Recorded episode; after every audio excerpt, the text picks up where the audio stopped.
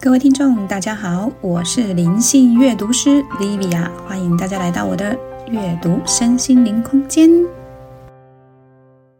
我的图片很简单，它就是书里面的 书里面的章节，然后我这边把它分成呃呃三呃四个一二三四个小小段啊，然后它的章节三个章节讲一一段，上面就是这个图，就上角有一个小图，就是家庭，所以它这一段我。自己在看啊，比较像是在讲跟家人的关系，或者跟亲人之间的关系。然后张杰接下来就讲呃，穿越不想碰触的过去。他这个其实讲看标题是很知道，他其实里面讲的是他的时光宝，呃，你别他其实本身是很粗犷的人哦，很全身 muscle 肌肉大光头。然后他结果他说他小时候是很喜欢写字卡，用小字卡。我觉得这习惯很好，他写工作跟生活的所有领悟跟感受，然后就放在那个盒子里面，然后就写要放盒子。他既然是已经已经回顾 N 年，再回去翻看那些他曾经写过的那些狂言妄语或是谩骂，他有发现他在看那些不愉快的记忆，已经没有负面的情绪了，啊，就会觉得很满心的感谢跟跟跟感动。或许他说就是因为这些要要我们去面对过去这些你觉得不堪的东西，你会发现你的心情不同。所以也是建议大家去，就去碰那些你过去可能觉得不愉快的事情，你或许情绪上有不同的转折，也是在讲说要准备好接纳。他书里面就说，准备好接纳，你就可以干嘛？捡到很多好战友。他可能讲的好战友，就只说当初他讨厌谁，不喜欢谁，我恨谁。可是他换了心境，换个样子再去看这些人，他会发现他们其实没有他想象中的那么坏，那么可怕。然后可能进阶又多了一层很好的人人脉关系，好，所以他这里面是在讲他自己终于肯去接纳这些已经发生的过去，好，这是他第一第一个章节。第二个章节他讲的是真面对才有真面子，我觉得这个刚好过年，因为他年关，年关就是啊，你最近我觉得很多人都会写，呃。我身上穿一件衣服，你只要问一个问题，就要先给多少钱？你要问我什么时候结婚，先给我两千；你要问我什么时候娶老婆，先给我三千。就是这样，长辈要问这些问题之前，你先给我钱，让你们不要再问了。好，讲这年关很容易遇到这些呃人情上的压力。他自己也提到啊，他年关的时候就想到回家，然后跟原生家庭的亲情恩怨的纠葛。他一直都没办法放下，到后面他放下之后，他发现说，其实如果家人还在的话，那恩怨都不用管了，因为他们没有的话，你也没什么人好怨，没有什么人好恨的了。所以他在这个地方，他突然通了，因为与神对话的过程嘛，他神会教导他，他透过那些教导去认知到这些体悟。真的哦，他说还有家人的不要管恩怨的，然后接纳。前面他已经讲你要准备好接纳，他现在是指已经接纳所有生命中所有的一切的时候，你就是原谅他人的时候，同时宽恕自己，呃，才可以是去创造创造未来的新的起跑点，呃，就是归零嘛，重新开始。他提到一个，他有说到一句话叫“做不到原谅也可以无恨”，哦，我觉得这句写的还蛮美的，就是我没有原谅你，只是我对你没有恨意而已，就是就是这么简单的一句话。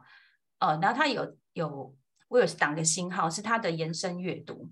他这是他的杂记，然后他后面他一个延伸的笔记，就说原生家庭就像是一个印记哦，纹身啊，它带着灵魂的 DNA，就是你们家族有一些家族的 DNA，你很难去改变那些东西，除非你真的是受够了哈，你才会想要去寻找一些仕途老马来帮助自己走比较。轻松省力的道路，所以我觉得他这句应该是指说，当你遇到真正的问题，你你可以去找相关人来协助，这是真的。因为他像他这样有神协助他，他还是需要找到人找人来协助他自己。仕途老马，别人走过肯定会给你比较好的建议。你那表他说会比较轻省，不代表你不会走，你还是会走那条那个路，你还是得走，只是你的状态可能比较好一点，大概是这样。好，这一段章节讲的是。接纳生命中发生的一切。下个章节是懂爱的人找到了家啊，懂爱的人找到家。他这里说的是，呃，获得大人的关注是皮鞭跟藤条，哈，就可以知道他为什么跟原生家庭有这么大的纠葛。一共一岁还就求真呢，很喜欢搞东搞西，然后为的是得到关注，但是他的关注永远是被打，然后他他就是他父亲的情绪出口。哦，就是就是动手就是扁他。然后父亲是跑船的，很很有趣，是我爸也是跑船的，好，只是他他爸，我看到这段我自己在那边笑，我跑船都这样吗？因为我爸也会打小孩，也会。那他这个跑船爸爸说，因为不跑了要创业，可是创业不成功就是打他啊，就是因为创业不成功之后，他们就经常会跑路，所以他说搬了五十几次家。他这里面没写到，是他前面的自我介绍，前面那个女生呃老神在在那段有写到，所以蛮多次，我已经搬很多次，他还搬的更多次，佩服哈。所以他觉得家哦是一个要一直都要逃离的地方，因为要跑路嘛，所以他就觉得。家里又跟爸爸、父亲的冲突，他也只会学会用冲突那个拳头说话啊！我觉得这点都很重要，真的是有样学样哦。那家里对他来讲是没有温暖的，也没有爱的意义。他其实这段他很写的蛮多的，我觉得他呃在这一点的克服花了很长很长的时间，而，一直直到他交了一个女朋友，但是他交女朋友其实感情也很好，可是他不知道为什么他没办法待在家里。他不懂，他为什么不能待在家里？他就是一天到晚借口要出去，一天到晚要逃家，借口出去。然后最后他就是女朋友受不了了，跟他深入对话之后，他才重建了对家的看法，然后有有多一层的不同的对家的定义。因为他女朋友跟他说，会陪你到最后的人，跟在家里等你的这些的人，就是有关于爱情跟亲情，你。你这才是你最重要的一件事情。他说，家就是这些人在等你的地方，所以他开始对家有不同的想法。说哦，原来他自己要先心里有爱，他才可以有感觉到什么叫做家。哦，这是他这一段写的。这家都都都很很好啦，很美好。可是他心里没有那个爱，没对家里没有那种感情的话，他其实是待不住的。所以如果有朋友是那个在家待不住的，可以试图去了解一下他有什么。这一方面的问题，然后 这是他这个这一部分的章节讲，就是他的家庭关系跟他的情爱关系，都其实都没有连贯啊。只是我觉得这样一段一段写，大家比较清楚。然后第二第二个章节第二段，我图片是写一个人，然后你一个，然后里面有个爱心哦。这里比较想是他自己跟自己的对话的问题，就是检视他自己。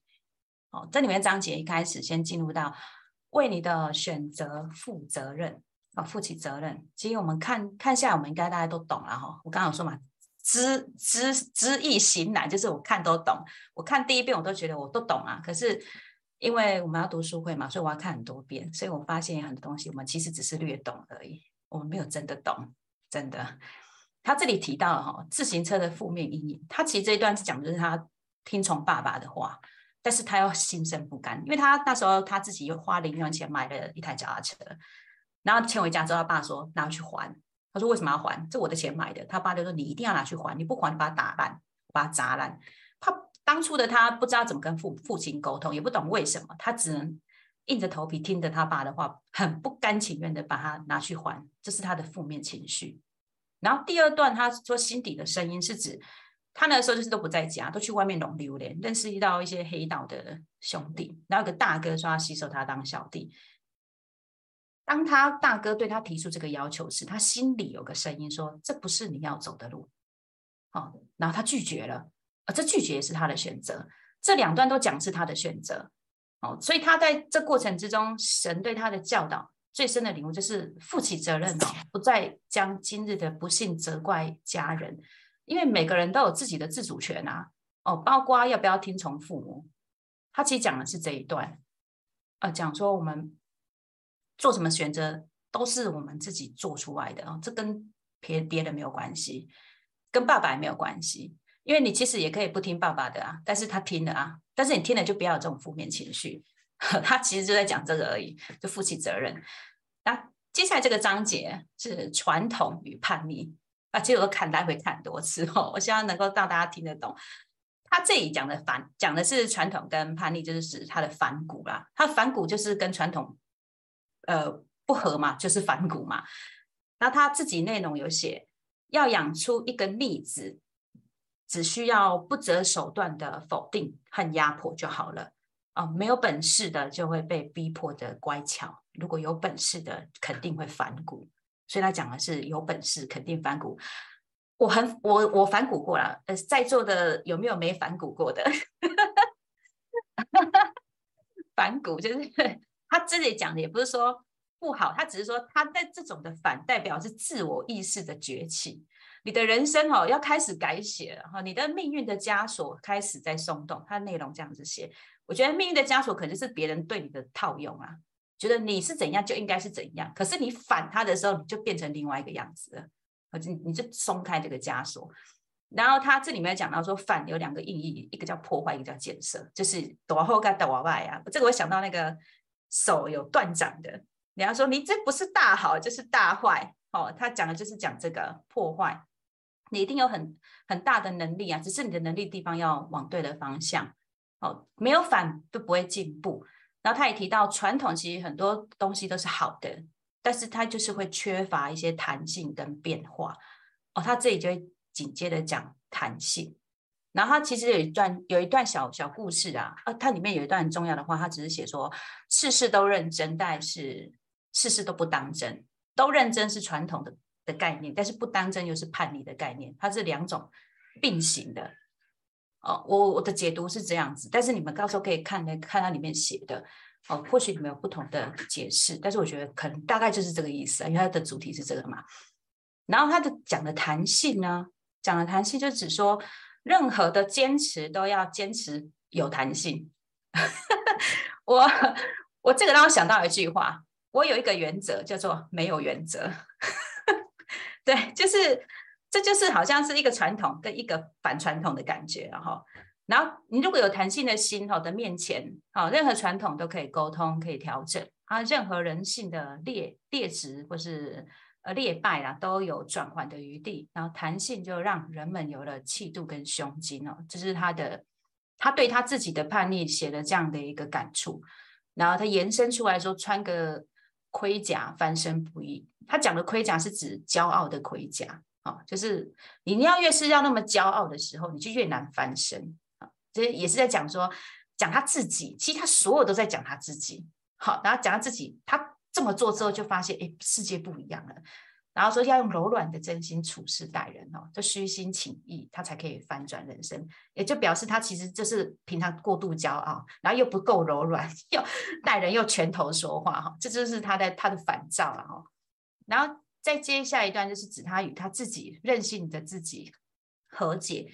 其实这里面讲的内在小孩，市面上很多书都在讲内在小孩。我相信大家接触灵性都会说，你的内在小孩啊，要安抚啊。他对他真的是很不陌生，可是又带点最熟悉的陌生人。什么是内在小孩啊？又搞不懂。其实我自己也觉得内在小孩，不知道谁发明的。但是后来他里面的讲法是指说，他讲的应该是情绪。他说，在情绪激动之下，通常你会被冒犯之后，你的内在那种任任性的小孩就会出来掌掌管你后续的言行。啊，这是指说任性的小孩就是冲动的嘛，就是不成熟。啊，就是说每个人都有一个不成熟的一面，这就称之为小孩，而且是任性的。那他也讲说，他自己这是他自己内在，他曾就是呃。被都被操控又被压抑，而他这样内在的压力就形成他自己看不见的形体的人格，人格特质住在他的身体里面。呃，这个身体里面他不死就出来亮相，一旦被触发的时候就跑出来，会把一个关系毁掉啊，会搞砸一笔生意，然后会触怒不该触怒的，或者是成为坏事的最后一根稻草。呃，这些都是他曾经。创造过的事情，搞错关系，搞掉生意，搞砸，好，这些都是他做过的事情。但是他说，他必须得承认他自己内在有这一个很想被看见、很想被关注的自己。他必须得承认，那就是像他上面讲，要放下他的骄傲，知道他需要被安抚啦，哈，他需要被安抚，也就是他必须得安抚他自己。呃，然后他在里面有讲到内在小孩的存在，伴侣清楚。我觉得他女朋友可能给他蛮大的一个提升哦。讲到内在，当他伴侣，他说，如果你的伴侣基本上是最容易看到你内在小孩的存在，尤其是跟你越久的，他可能比你更清楚，而且他可以看见你内在那个冲动又任性的小孩，而且愿意帮你找出跟一起处理哦，就这就是可以跟你牵手一生的人。所以我觉得他这一段讲的是，他不仅自己跟自己。啊，和解，他也透过了他的另一半来协助他和帮安抚他自己。啊，灵魂伴侣，他是指说哦，如果你的另外一半刚好是灵魂伴侣，那怎么样认定他刚好是呢？就是他可以不时的疗愈你，然后你也可以疗愈他，然后你们彼此都有各自的任务，然后两个都有很经过非常多的淬炼哦，都发都可以彼此相较成长的，就有可能他是所所谓的灵魂伴侣。呃，当然他只是说那个比较幸运啊，不一定每个人都都有灵魂伴侣，灵魂伴侣有可能是。同性的人有可能是远在天边的人，他他做他的延伸笔记。那目前讲到这一段，下一段他这一段的话，我比较是把它取向是在与人之间的人和的交际哈。然后它里面的第一个章节，接下来章节是不受教先自助。他其实讲不受教只是他自己，他自己其实还蛮不受教的，他自己本身，所以他体悟到说哦。如果要应该要善用他人，我们人基最基本的天赋就是学习。他个人的学习就是看书，他自己很闷，他其实很内向，他想他会自己看书学习是他这这个本能。然后再一点就是说，他讲老师并不重要，你自己的觉性与态度才是根本的重点。他这里面提到这一点，就是说你不用去因为什么老师你才学习，而是因为你自己想学才是重点。这是他里面提到的，然后还说觉知是自己的事，然后学习是自己的态度，然后还知道说要谦卑，要自重，就自己要尊，要懂尊重别人，然后只要保持谦卑的心。哦，这是他指他自己的部分。然后在生命的事件中要，哦哦，还有这不要再当个都是你害的受害者。这一段，这一段其实应该是指说你，呃，不要一都觉得什么事情都是。别人害你的，那你你会觉得你是在责怪别人，可是实际上你是在让自己变成受害者。好，这一段是它里面的一个小章节的故事。它我没有我没有提到，直觉这一句话大家应该看得懂。哎，有的麦克风打开，没关系，你继续，我来。OK，好。然后再一点就是，他有说要在他的生命事件中要去汲取到智慧。应该是指说，我们每个人在生命里面都会有很多事件的发生，而我们不要去记到那些会让自己不舒服的地方，我们要去记到一些可以让自己成长的地方，那个就称之为智慧。就说这个东西让我得到什么有帮助的，那就会是智慧。你如果去老是记那些已经是无法改变的，然后你也没办法帮助自己的，那个就等于是就是所谓的都是你害的的那种受害者心态。好，这个地方他就是有特别说到，然后。其实最重要就是那一句啊，生命有限啊，你没有太多时间想问题，因为可能是他历经要想要诋毁自己生命的这个当下，他发现真的生命真的有限，而且你有可能会自己了结掉自己，所以你真的没有时间去想那么多的问题。所以他也说，这个世界啊，不需要你做出改变，但是你的世界需要。哦，就是你你你的你要改变的是你自己的世界，而不是别人的世界。哦，他这这这一半他在讲的是自助嘛，帮助自己，OK。然后再接下来的章节叫上爬智，学做人。它里面的上爬有两个意义啊。它其实上爬在他的自我介绍好像有说是他的国中写刻在桌子上面的那个座右铭，就是说他一定要成为呃有修养的人，还是说要身份地位的人？好，这个是。他这两种的上爬，就是成为一个表象跟一个内内在的，要同时提升。哦，他提到这个要同时提升，不要做个表里不一的人啊，意思就是这样。你不要外面光鲜亮丽，就是懒。嗯，以前我们卖书，我主管，我主管的不是我，他都会说这哦，看起来水水啊，来对啦杀鬼啊，就是特别美啦，哈，干看起来。打扮光鲜亮丽、金枝玉叶，那其实败絮其中。我们主管那时候很会看人，他就指出这是表里不一，那样内内在的修养没有上来。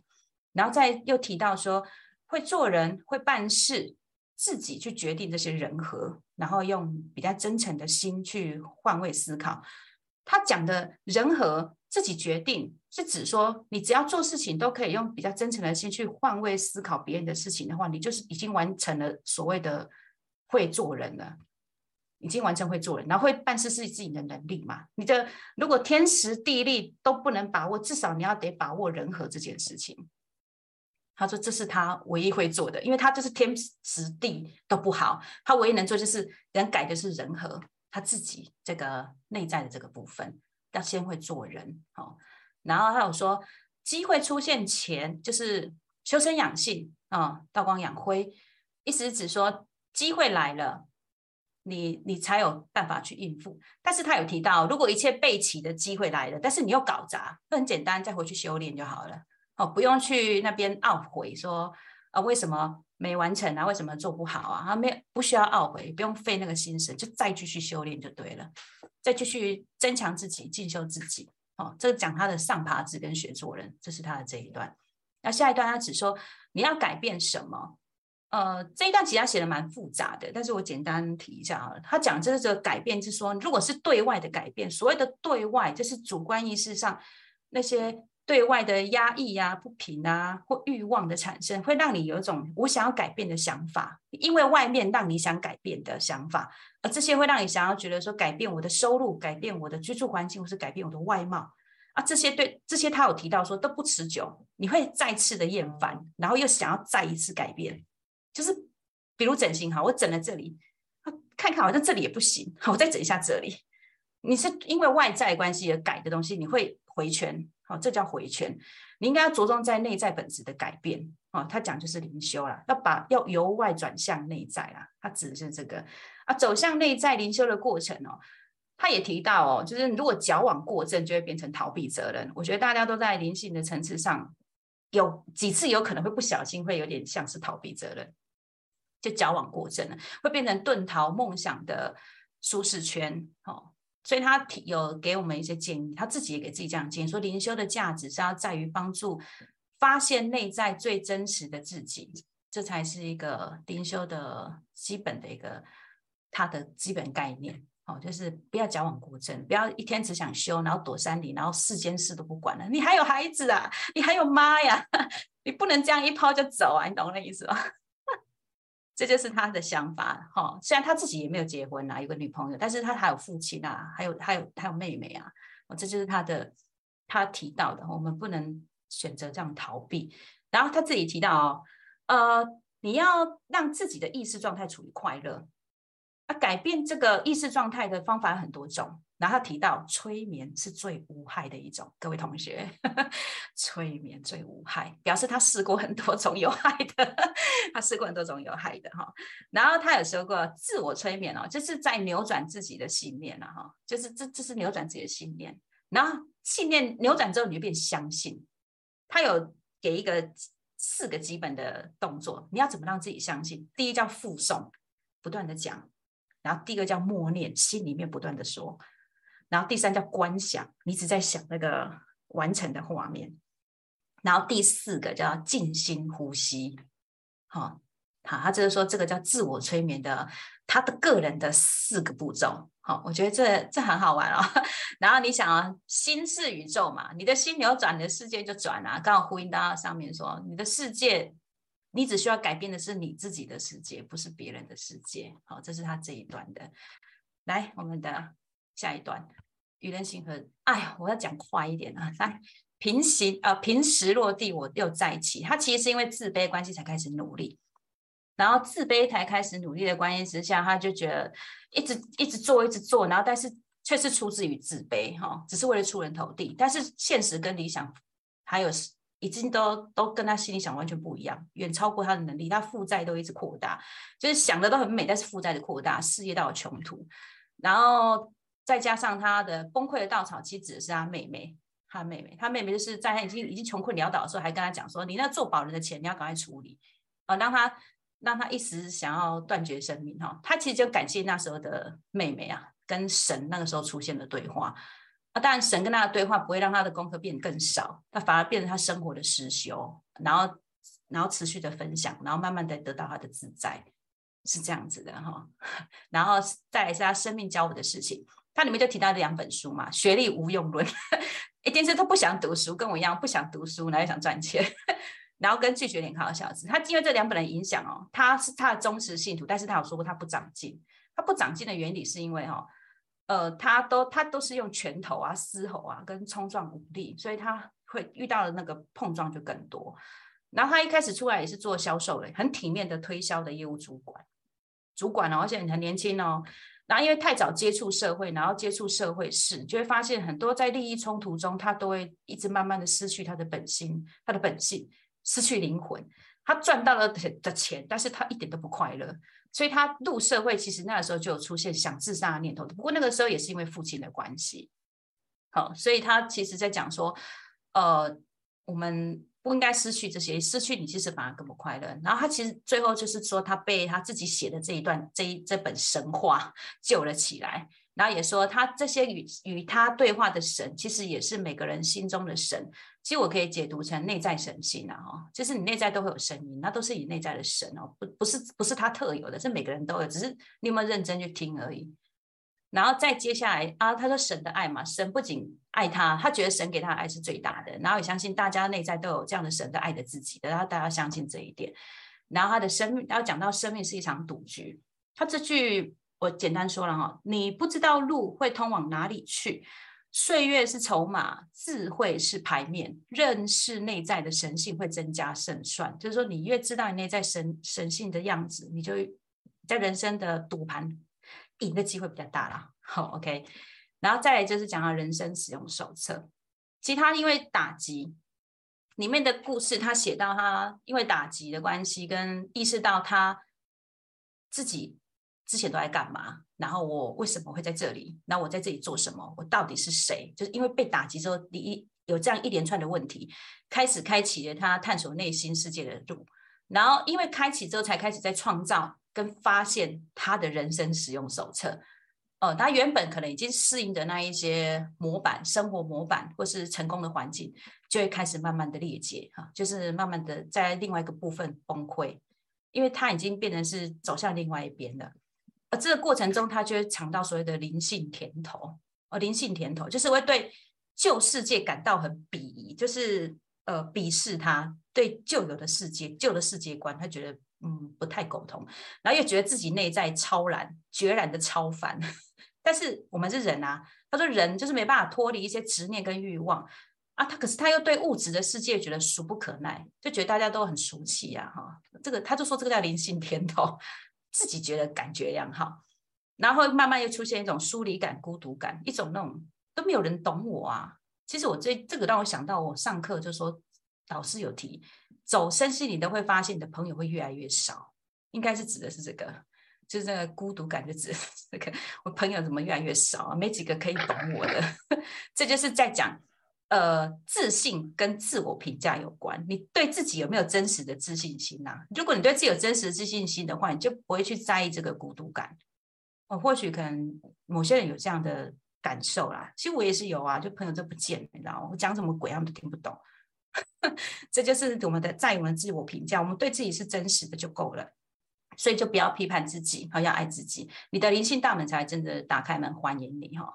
然后讲的批判呢，批判跟反省不同，就是我们我们不批判自己，但是还是要反省啊。反省就是你要会修正哦。他说批判是属于一种内在的鞭打，只是一直被打而已。但反省的话，它是属于一种哦，我可以改啊，我可以改变哈。它大概指它里面的内容是写到这。